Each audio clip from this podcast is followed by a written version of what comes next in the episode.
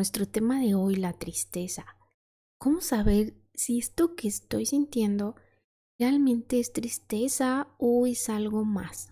Aquí te voy a dejar algunos síntomas que muchas veces, aunque no parezcan, pueden ser síntomas de tristeza. Pueden ser la nostalgia, digo, estos son muy evidentes como el sentir ganas de llorar, el sentirte ah, sin ganas de hacer nada, estar solo en tu recámara, quizás no ir al trabajo, no ir a, clases, a la escuela.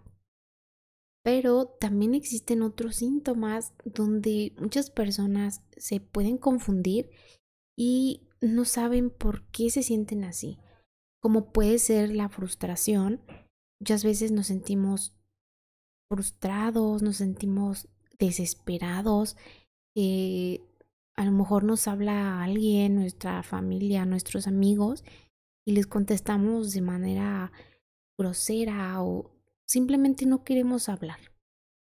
Este también puede ser síntoma de tristeza. Otro síntoma puede ser el enojo. Estás enojado, no quieres que nadie te hable, em, sientes mucha rabia. Y esto también te puede confundir porque cuando decimos la palabra tristeza, nos imaginamos, te imaginas a alguien llorando, alguien este, cabizbajo. Entonces, por eso a veces es un poco complicado identificar o, o, decir estoy triste porque me siento enojado, me siento frustrado. Entonces, si tú estás pasando por algo similar, puede que estés pasando por tristeza y no saberlo. Otro síntoma puede ser la apatía, eh, ganas simplemente de no hacer nada, o sea, no estás llorando todo el tiempo, pero tampoco tienes ganas de realizar tus actividades cotidianas como bañarte, preparar tus alimentos, y platicar con tu familia, con tus papás o simplemente salir con tus amigos. Te invitan a, al cine, te invitan a tomar un café, pero tú no tienes ganas. Y bueno, ¿de qué me sirve saber que estos síntomas que ya te mencioné son partes de, la tristeza? ¿Para qué me sirve eh, saberlo?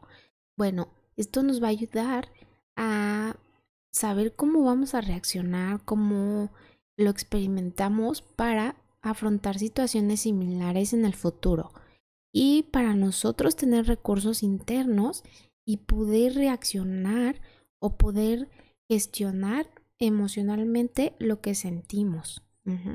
No hay por qué escondernos cuando estamos tristes, porque todos los seres humanos lo padecemos. Es una experiencia que tenemos que pasar y tenemos también que aprender si a estar solos, si tú lo requieres así, o a buscar ayuda si también tú lo requieres de esa manera y es muy respetable. Pero para esto, tú ya sabes que eso que te hace sentir frustrado o que te sientes enojado también puede ser tristeza. Pero aquí quiero aclarar algo. Muchas veces, cuando tú no sabes que estás sintiéndote triste, puede ser por alguna, alguna situación, por ejemplo, la pérdida de algún empleo, pero también quiero mencionar que todo esto es pasajero, que conforme pasan los días, esto se va diluyendo, esto que tú sientes va desapareciendo, hasta un punto donde ya no te causa malestar alguno, donde ya eso que te lastimaba, eso que, que te dolía hace algunos días, ya pasó. Entonces, esto es parte de la tristeza. Si esto no disminuye si al contrario va en aumento, por eso ya te lo mencioné, es importante que te acerques con algún psicólogo. Te quiero dejar unos tips de cómo superar o cómo generar esos recursos para salir de la tristeza, aunque quiero aclarar que, como ya lo mencioné antes, el sentirte triste no es malo. Simplemente hay personas a las que les cuesta más el primero de ellos es habla, habla sobre ello. Habla con alguien compártelo. Cuando nos sentimos tristes, no tenemos por qué pasar por esto solos. Si bien ya lo mencioné, eh, el sentirse triste tiende a aislarse y en cierto modo está bien, pero debemos de saber identificar cuando ya necesitamos estar con alguien más, con algún amigo, con alguien que nos escuche. Puede ser un familiar o un terapeuta.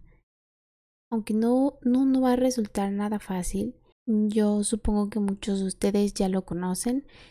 Él también hace podcast y tiene videos en YouTube y se llama César Davián. Y él en algún, algún video y podcast mencionó que todo en esta vida requiere esfuerzo, ¿sí?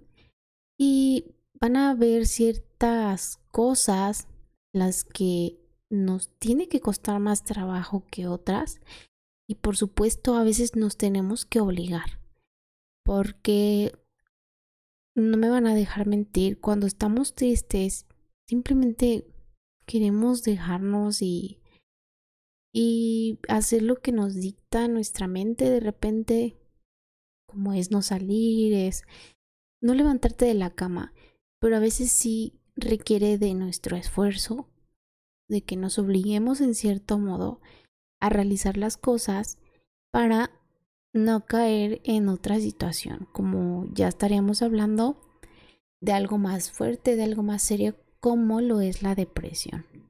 Entonces es por ello que yo te estoy dejando estos, estos tips. El siguiente es ocupa tu tiempo. Busca algo en lo que te guste hacer, algo que, que te motive, por ejemplo, a pintar, cocinar, quizás escuchar música. Algo que tú sabes que, que te va a generar esa chispa de, de alegría y que vas a poder levantarte de esa cama o de ese sofá. Créeme que eso ayuda muchísimo. El siguiente tip es cuida tu aspecto y tu higiene personal. Y si lo escuchaste bien, ducharse, vestirse y simplemente arreglarse para uno mismo es muy motivante. Sobre todo si estás haciendo homeschool o home office, no me van a dejar mentir. La mayoría de nosotros de repente no tenemos esa necesidad de arreglarnos porque estamos frente a una cámara y nosotros sabemos que no es necesario sobreproducirnos, pero créeme que funciona. Si no me crees, haz la prueba. Un día que te sientas súper desmotivado, inicia tu día con un baño, te arreglas, te, peinas, si eres mujer y así lo quieres, te maquillas y vas a ver cómo tu día va a ser diferente, cómo tu día a día va cambiando y te sientes con más energía, te van a dar ganas de levantarte de ese sofá, de tal vez de cocinar, si antes no, no te apetecía. Entonces, créeme que una cosa te lleva a la otra. El siguiente punto es salir a la calle. Y sí, como ya te lo mencioné, hay días que cuando uno está triste ni siquiera quiere uno tomarse la molestia de salir de la casa pero esto también nos va a ayudar a tomar un respiro, a cambiar un poco de ambiente, a tomar ese oxígeno que quizás nos hace falta. Este es un punto muy bueno, muy motivante. Si no tienes a qué salir, algún pago, algún compromiso, alguna cita, puedes ir simplemente a la tiendita de la esquina y créeme que eso va a modificar un poquito tu día. El siguiente punto es prueba a hacer un deporte.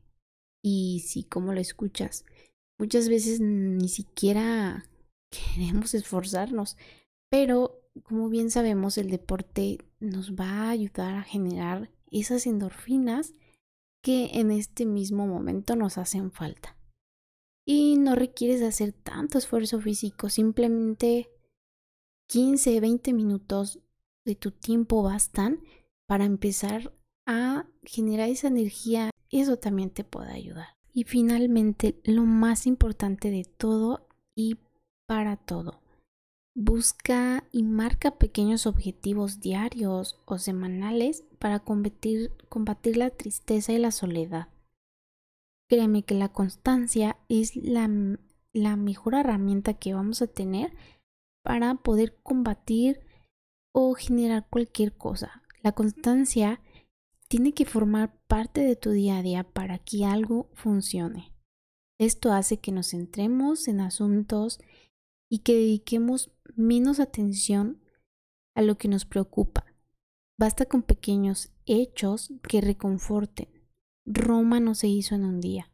Y desde el fondo de mi corazón espero que estos consejos te sirvan de algo, te sirvan de ayuda. Y si tú conoces de alguien que esté pasando por alguna situación complicada, ayúdame a compartir este podcast. Y si te gustó, puedes escucharme el siguiente lunes en Psicología Vives.